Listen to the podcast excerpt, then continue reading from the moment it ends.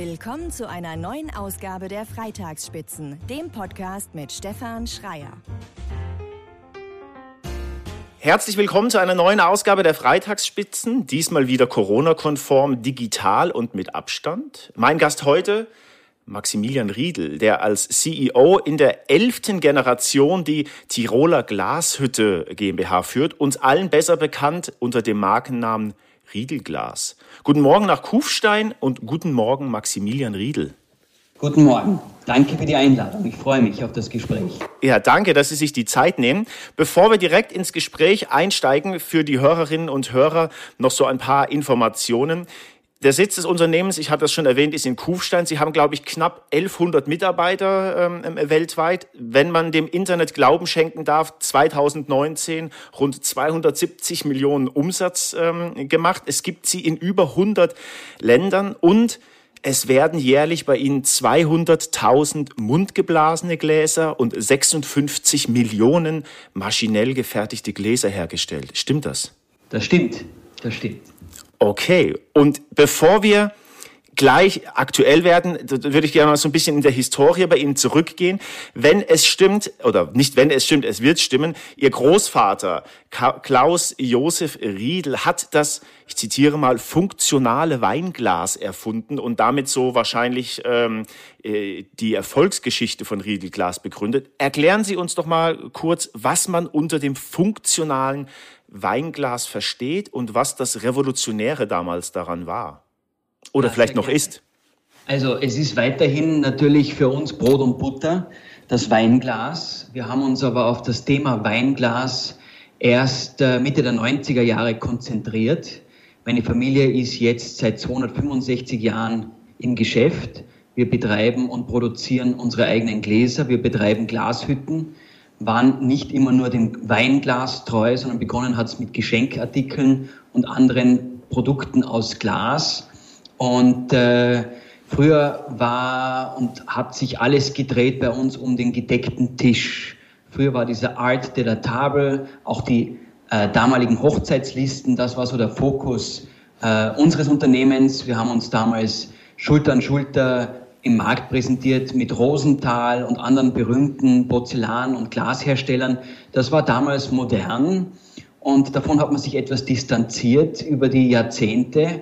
Und wir haben das Glück gehabt, dass mein Großvater Professor Klaus Riedel engagiert im Bereich Glas, Bereich Kunst, aber auch im Bereich Wein war und hat sich also mit Freunden über das Thema Weinglas äh, Gedanken gemacht. Und so ist das Ganze dann auch ins Rollen gekommen. Das war nicht von heute auf morgen, weil natürlich es, ging es nicht nur darum, ein, ein schönes Produkt zu kreieren und zu gestalten, sondern man musste ja auch die ganze Welt damit beflügeln. Und begonnen hat es mit Marketing, weil man musste sie auch informieren. Und das ist natürlich, muss ich sagen, wo ich jetzt in der glücklichen Situation bin, von moderner Technik, wo man über Skype, über Zoom, auch über Social Media neue Ideen äh, schnell an den Mann bringt. Auf Social Media, da sind Sie ja ganz aktiv, da werden wir später nochmal ähm, drauf kommen. Ich würde gerne nochmal verstehen, warum so die Form des Weinglases so essentiell ähm, ist und ähm, wie ihr Großvater tatsächlich auf diese, auf diese Idee gekommen ist. Ich habe gelesen in, ja. auf ihrer Website, dass er bei einer Verkostung in, in Italien an, ähm, äh, festgestellt hat, wenn er, weil es keine nicht genügend Gläser gab, dass der Wein aus äh, verschiedenen Gläsern anders geschmeckt hat. Ist das richtig? Das ist richtig, aber ich möchte da ein bisschen in der Zeit zurückgehen, äh, in den 1950ern wurde mein Großvater mehrmals vom österreichischen Staat angesprochen um Österreich bei den Weltausstellungen der damaligen Zeit zu repräsentieren. Und wenn du zur Weltausstellung fährst, äh, brauchst du im Gepäck eine gute Idee, die man auch verwirklichen konnte. Und früher waren Weingläser relativ klein und verschnörkelt mit Dekoration, mit Schliff, mit Farbe. Aber das war schön. Es war für den schön gedeckten Tisch perfekt. Aber für denjenigen, der Wein äh, verstehen wollte, der Wein genießen wollte, war das immer so ein bisschen ein, ein Hinkelstein. Das hat nicht wirklich funktioniert. Und eben über diese Freundschaft mit Winzern ist er relativ früh draufgekommen, dass diese traditionellen Formen äh, nicht wirklich geleistet haben, was sie versprochen haben. Und er war damals oder ist aufgewachsen während der Bauhausperiode. Weniger ist mehr und Form follows Function. Und genau nach diesem Motto hat er dann das moderne Weinglas gezeichnet und hat dafür viele Preise, auch die Goldmedaille bei der Weltausstellung gewonnen. Und das hat ihm auch im Schluss dann den Professortitel eingebracht. Aber das hat man noch nicht verstanden. Er war ein bisschen seiner Zeit voraus. Äh, langgezogene Stiele, dünne, leichte Gläser, das war den Leuten zu fremd, das war zu filigran. Das war nicht der Fokus. Wer sich aber darüber gefreut hat, waren tatsächlich die Sommeliers, weil sie endlich ein Werkzeug bekommen haben. Und genauso muss man das moderne Weinglas sehen. Es ist das Werkzeug des Trinkgenusses. Mit dem Glas, mit der perfekten Form kannst du aus einer Weinflasche, unabhängig vom Preis, aber doch abhängig von der Qualität, das meiste herausholen. Wenn wir jetzt mal einen Sprung machen in die in die Gegenwart. Jetzt, wir haben im Vorgespräch kurz ein bisschen geplaudert, dass Österreich natürlich genauso vom Lockdown betroffen ist äh, wie auch Deutschland. Mich würde interessieren für die Zuhörerinnen und Zuhörer, man sieht das jetzt natürlich nicht, aber Sie sitzen vor einem wunderbar großen Regal voller Gläser. Das führt mich zu einer pra praktischen Frage. Merken Sie etwas ähm, jetzt wirtschaftlich gesehen im, im, im, im Umsatz oder wird das durch, ich nenne das mal so, in Deutschland hat man so den Trend, es äh, wandert wandert jetzt vieles ab in den High-End-Privatgenuss. Also kann das kompensiert werden? Merken, was merken Sie davon? Also zuerst einmal kann ich das alles bestätigen. Das ist also nicht nur etwas, was man in den Medien liest oder von Freunden hört, das ist Fakt. Ich bin nicht nur äh, eine Marke im Vertrieb oder im Design, ich bin auch äh, Hersteller. Gut, also wir haben hier die ganze Kette, die ganze Logistik inne. Wir betreiben auch unsere eigenen Geschäfte. Wir betreiben natürlich äh, sehr erfolgreich in den letzten Jahren schon ein Online-Geschäft. Äh, trotzdem liefern wir oder beliefern wir äh, über 130 Märkte weltweit, wo wir anders die Marke vertreiben, nämlich über Distribution, über unterschiedliche Kanäle. Und wir haben uns in den letzten zehn Jahren ausschließlich konzentriert auf die Gastronomie. Trotzdem ist uns der Kunde, der Konsument treu geblieben und dadurch auch der Fachhandel. Und früher hat es geheißen, der Fachhandel stirbt. Äh, wie die Amerikaner sagen, Mom and Pub Store. Gut, das sind also die kleinen Geschäfte, nicht die, nicht die Ketten, nicht die Möbelhäuser.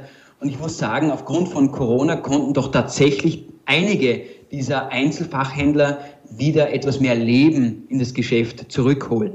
Die Leute konnten oder können immer noch nicht reisen, können nicht in die Gastronomie ausweichen, sie bleiben zu Hause und plötzlich fällt dir auf, hoppala, was fehlt mir?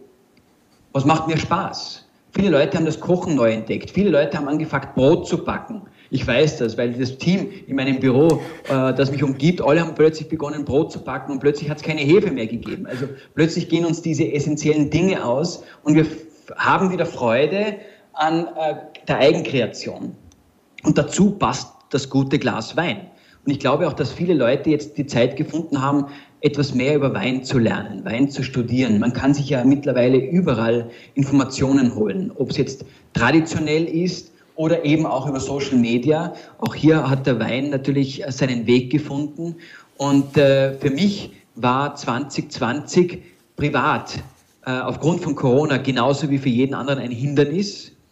Äh, aber fürs Geschäft muss ich sagen, die Gastronomie ist eingebrochen, die Gastronomie ist weggebrochen. Wir haben hier einen Umsatzverlust von über 70 Prozent.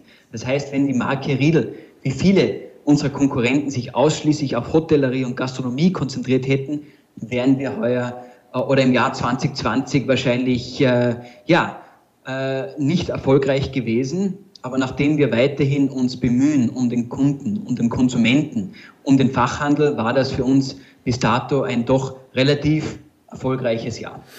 Jetzt sind Sie nicht nur Geschäftsführer, Sie sind auch, wir wollen nicht zu viel privat sprechen, aber Sie sind auch ähm, Familienvater und ähm, sind unglaublich viel unterwegs. Wie gehen Sie denn persönlich mit dieser Herausforderung um? Also wenn man, was man so über Sie liest, ist bei Ihnen Vollgas äh, immer an der Tagesordnung. Wie ist das so, jetzt auf einmal ja von außen gezwungen zu werden? Ähm, Stillstand. Ja. Also Vollgas ist mein Lebensmotto. Gut, also egal was ich tue, ich mache es intensiv. Äh, und Sie haben es angesprochen, ich habe eine Familie gegründet, ich habe zwei Kinder äh, im jungen Alter von drei und fünf. Äh, genauso wie alle anderen leiden wir darunter, dass der Kindergarten äh, geschlossen ist. Sie verstehen mich und Sie hören mich. Äh, aber ich genieße die Zeit. Normalerweise reise ich 200 Tage im Jahr. Äh, ich habe kurz vor Corona noch meinen Eigenheim fertig gebaut. Dadurch habe ich Glück gehabt, dass ich einen etwas größeren Platz habe und nicht wie davor in meiner kleinen Wohnung gelebt habe, sondern ich habe hier mir Platz geschaffen. Äh, das kam zur richtigen Zeit. Und ich, ja, ich sehe auch in dieser Zeit, in dieser Phase etwas Positives. Ich kriege nämlich die Chance, mit meinen Kindern aufzuwachsen. Nicht nur meine Kinder wachsen auf, auch ich wachse mit meinen Kindern. Ich lerne sehr viel von meinen Kindern und das muss ich sagen, dank der Zeit, die ich jetzt mit den Kindern verbringen darf. Natürlich fällt auch mir die Decke auf den Kopf, aber mein Büro ist äh, in, in, in näherer Distanz, auch während Corona-Zeit, auch während dem Lockdown ist es mir erlaubt, in die Arbeit zu kommen und, und da habe ich früher viel Energie investiert und mittlerweile gewinne ich während der Arbeitszeit mehr Energie, die ich dann mit nach Hause bringen darf. Ähm, was natürlich wegfällt, sind die ganzen Messen. Wir wären eigentlich jetzt am Weg nach Frankfurt auf die Ambiente. Und seit Generationen äh, ist das der Zeitpunkt, die Uhr tickt, wo wir alle Neuheiten präsentieren, die neuen Preise kommunizieren, uns mit den wichtigsten Partnern treffen. Das fällt heuer weg. Dank moderner Kommunikation, Skype, Zoom, wie man es nennt, habe ich die Chance, aus meinem Wohnzimmer heraus mit über 1000 Kunden in der nächsten Woche sprechen zu dürfen. Und ich bin äh, aktiv geblieben, habe meinen Glasmachern gestern noch an Neuheiten gefeilt und äh, mir macht meine Arbeit Spaß und wie gesagt, ich habe die Chance zur Arbeit zu kommen, was viele leider nicht haben. Also ich muss sagen, im Homeoffice eingesperrt zu sein, klingt zwar anfangs gut und auch Sie verstehen mich jetzt, aber es fehlte die Decke am Kopf. Und wie gesagt, wir haben das Glück, dass ich in der Nähe eine Produktionsstätte habe, in der Nähe mein Büro habe und hier Zuflucht finde. Da äh, beneide ich Sie ein bisschen darum. Ähm, ähm, wenn wir aber ähm, über das Büro sprechen, dann ist es so, ich habe mir die Frage gestellt, Ihr, Sie führen das Unternehmen jetzt in elfter Generation. Es ist ein sehr traditionelles ähm, ähm Unternehmen. Sie geben auf der anderen Seite immer ähm, Vollgas, haben Sie ja auch selber ähm, ähm gerade ähm, gesagt. Und auf der einen Seite ist Tradition für Sie extrem wichtig. Aber in der Vorbereitung habe ich auch gelesen, dass Sie ein Chef sind, der alles hinterfragt, kritisch hinterfragt. Also mich ich stelle mir die Frage, wie schafft man das, die Balance zu halten aus Tradition und Vollgas, ähm, dass der Laden trotzdem läuft? Ja, also Tradition darf nicht zur Komplikation werden. Und Tradition als Jungunternehmer muss gebrochen werden. Man muss sie hinterfragen. Im Endeffekt kommt man drauf, es gibt Gründe für Tradition, an denen man sich auch orientieren will und muss. Also mein Traditionsbrechen ist nicht, dass ich aufgrund der Vergangenheit oder einer Frustration mit meinem Vater die Tradition brechen möchte. Nein, es ist mein Job, das zu hinterfragen und vielleicht eine neue Tradition ins Leben zu rufen. Äh, ich habe 15 Jahre in USA gelebt, habe den Markt aufgebaut, habe ihn zum wichtigsten Exportmarkt der, des Unternehmens geführt und immer wieder wurde mir erzählt, und ich habe natürlich diese Geschichten weiter kommuniziert, elfte Generation, Ursprung in Böhmen, Sudetendeutscher. Und wie ich zurückgekommen bin nach äh, Europa, das Erste, was ich gemacht habe, ist, ich habe das hinterfragt. Ich habe einen Historiker engagiert, der mit mir auf Reisen gegangen ist.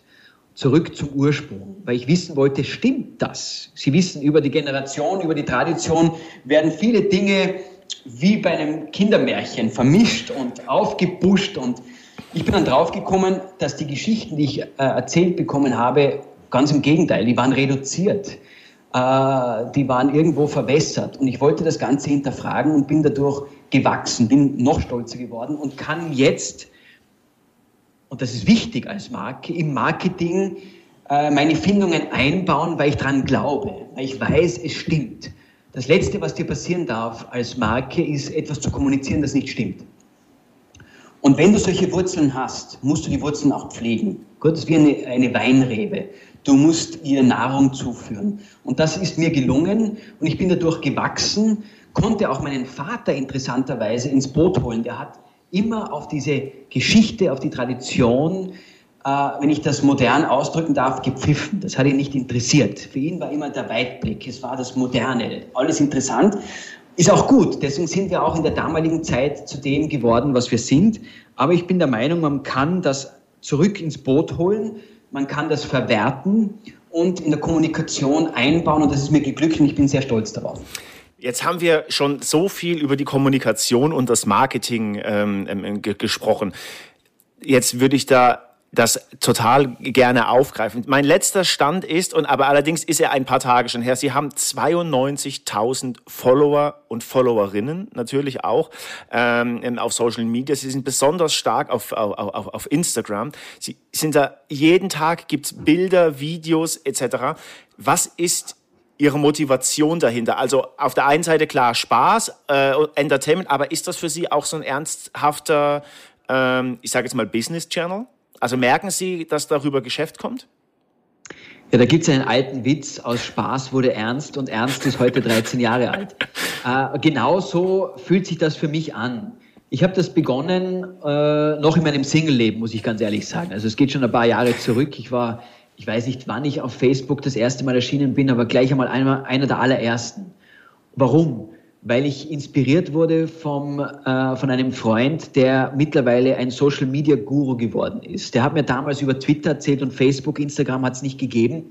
Und er hat gesagt, du brauchst das. Du musst das einbauen in deiner modernen Kommunikation. Ja, wenn man gedacht, dann schreite ich heran und spreche meiner Marketing- PR-Firmen, habe die PR-Firmen in USA, in England und überall, wo wir also selbstständig tätig sind, angesprochen. Keiner wusste, wie man mit sozialen Medien umgeht. Gut, also diese PR-Firmen der traditionellen PR-Dame hat keiner eine Ahnung gehabt, dann haben sie sich äh, weitergebildet und haben dafür viel Geld verlangt und dann bin ich draufgekommen, hoppla, ich kann es besser.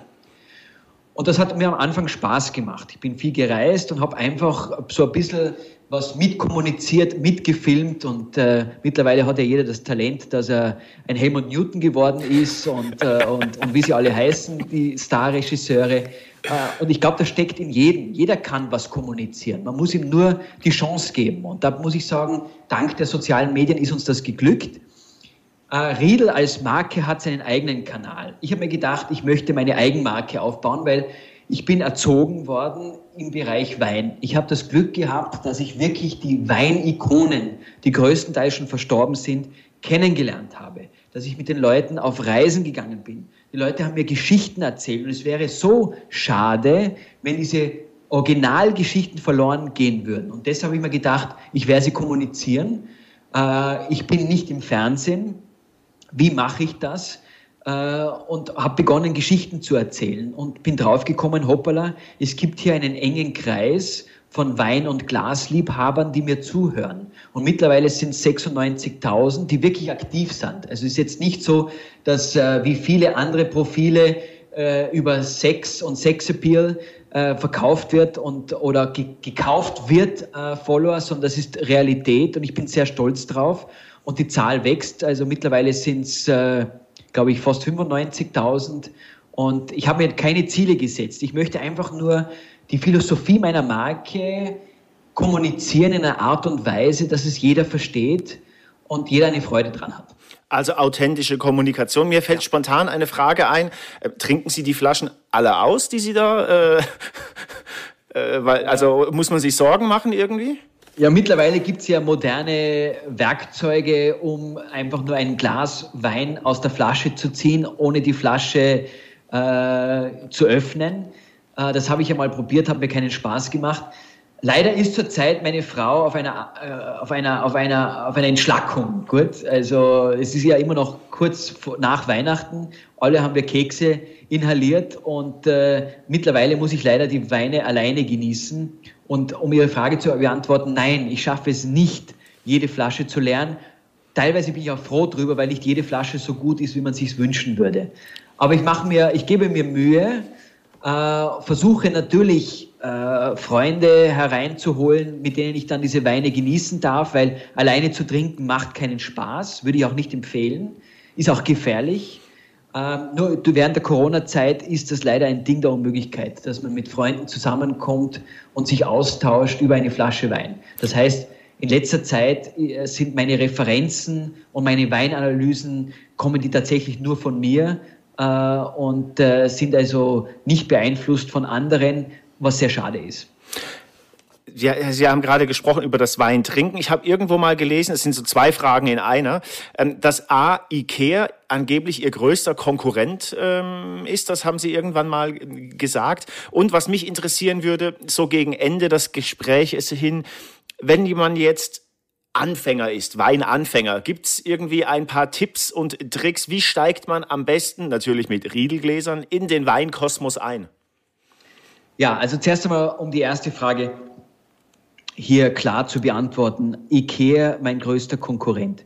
Ich glaube, der IKEA, so erfolgreich wie sie sind, es gibt Gründe für den Erfolg, äh, auch ich war ein IKEA-Kunde, wie ich begonnen habe in New York, einfach kleines Budget, kleine Wohnung etc. Äh, soll ja auch keine Ausrede sein. Äh, macht ja auch Spaß, die Kasteln selber zusammenzuschrauben. Aber Ikea ist halt ein One-Stop-Shop. Gut, du bekommst alles vom Fleischklößchen angefangen bis zum Kasten und auch ein Weinglas. Und deshalb ist es mein größter Konkurrent. Nicht nur für die Marke Riedel, sondern für jeden, weil es einfach einfach ist, ja, hinzufahren und alles auf einen Schlag mitzunehmen. Darunter geht aber ein bisschen die Kultur verloren. Und genauso muss man das sehen. Und das IKEA-Glas ist mit Sicherheit kein schlechtes Glas. Gibt es ein schlechtes Glas? Aber wenn es zum Weinkonsum kommt, ist es mit Sicherheit ein schlechtes Glas. Und genau da möchte ich anhängen an der zweiten Frage. Ich bin ein, eine Person, die jetzt in das Thema Wein einsteigen möchte. Kaufen wir eine Flasche Wein? Nicht gut. Kaufen sich mehrere Flaschen Wein. Unterschiedliche Preise, unterschiedliche Qualitätsstufen und ganz wichtig, unterschiedliche Trauben. Und dann probieren Sie es. Nehmen Sie alle Gläser, die Sie zu Hause haben, natürlich unterschiedliche Gläser, gut? Vom Nutella-Glas bis zum Ikea-Glas, bis zu einem Weinglas, das Sie vielleicht bei einer Veranstaltung bekommen haben und öffnen Sie die erste Flasche Wein und schenken Sie sich selbst in diese drei, vier unterschiedlichen Gläser denselben Wein. Riechen Sie. Geben Sie sich Zeit. Kosten Sie. Kosten heißt ins erste Glas riechen, dann im zweiten Glas, im dritten, im vierten Glas, nur zu riechen, der Duft. Weingenuss, 70 Prozent der Erfahrung, des Vergnügens geht durch die Nase. Gut? Wein muss nicht immer getrunken werden. Gehen Sie zu professionellen Verkostungen, wo Sie am Tag bis zu 1000 Flaschen verkosten. Das kann man nicht trinken. Da wird hauptsächlich gerochen und der Wein wird danach gespuckt. Ansonsten übersteht man das nicht. Und riechen Sie mal in diesen vier unterschiedlichen Gläsern den gleichen Wein. Sie werden, Sie werden paff sein, Sie werden erstaunt sein. Aufgrund der unterschiedlichen Formensprache Ihrer Gläser wird sich der Wein unterschiedlich zeigen. Und dann verkosten Sie denselben Wein aus den vier unterschiedlichen Gläsern. Es muss noch kein Riedelglas dabei sein. Das Riedelglas ist ein modernes Werkzeug. Das Riedelglas entsteht über die enge Zusammenarbeit Winzer aus der ganzen Welt, Weinkritiker aus der ganzen Welt, Menschen mit Erfahrung.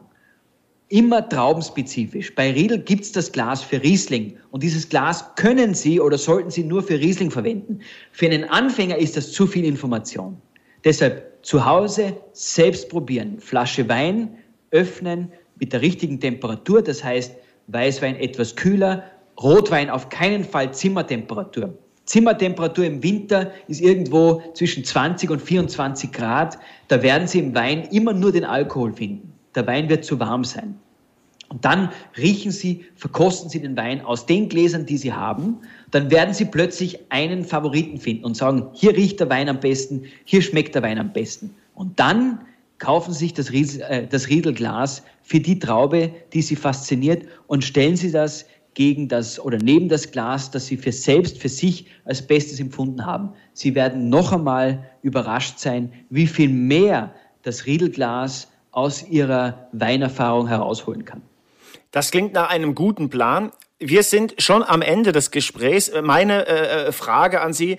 Sie haben Sie strotzen vor Energie. Äh, wir haben es wie schon mal gesagt, Vollgas ist das Motto. Wohin geht die Reise noch? Also was ist bei Riedel, nicht bei Ihnen privat, sondern äh, äh, Riedel Glas, also was ist noch geplant? Bleibt es beim Glas? Kommt noch was dazu? Also es, äh, ich bin ein Glasmacher und ich glaube, wir haben und wir sind ein Familienunternehmen und das Ziel Nummer eins muss sein, so erfolgreich zu sein, dass man das Unternehmen in die nächste Generation führt und übergibt. Dabei sind die Herausforderungen eben, das Unternehmen erfolgreich zu führen, aber auch gleichzeitig die Kinder heranzuziehen, dass sie Interesse haben. Man kann niemanden dazu zwingen. Und das ist, das, das ist der Erfolg eines Familienunternehmens. Und das ist auch der Erfolg prinzipiell. Äh, man muss geladen bleiben, man muss Interesse, Interesse haben am eigenen Produkt. Man muss sich immer die Frage stellen, sind wir noch modern? Geht noch mehr? Wohin soll die Reise gehen? Welches Land habe ich noch nicht bereist? Da gibt es noch so viel zu tun und ich freue mich auf die Herausforderung. Ich bin jetzt Anfang 40. Wie gesagt, meine Kinder sind äh, noch im Kindergarten. Ich habe noch etwas Zeit, weil was wichtig ist, wenn die Kinder einsteigen, muss die alte Generation Platz machen, damit die junge Generation blühen darf und kann. Und das wünsche ich mir. Das war ein wunderbares Schlusswort. Danke, Maximilian Riedel. Herzlichen Dank. Das war's für heute. Bald geht's weiter. Wer abonniert, weiß Bescheid. Infos unter freitagsspitzen.de und auf Instagram unter die Freitagsspitzen. Wünsche, Fragen und Kritik gehen an freitag@freitagsspitzen.de. Bis zum nächsten Mal.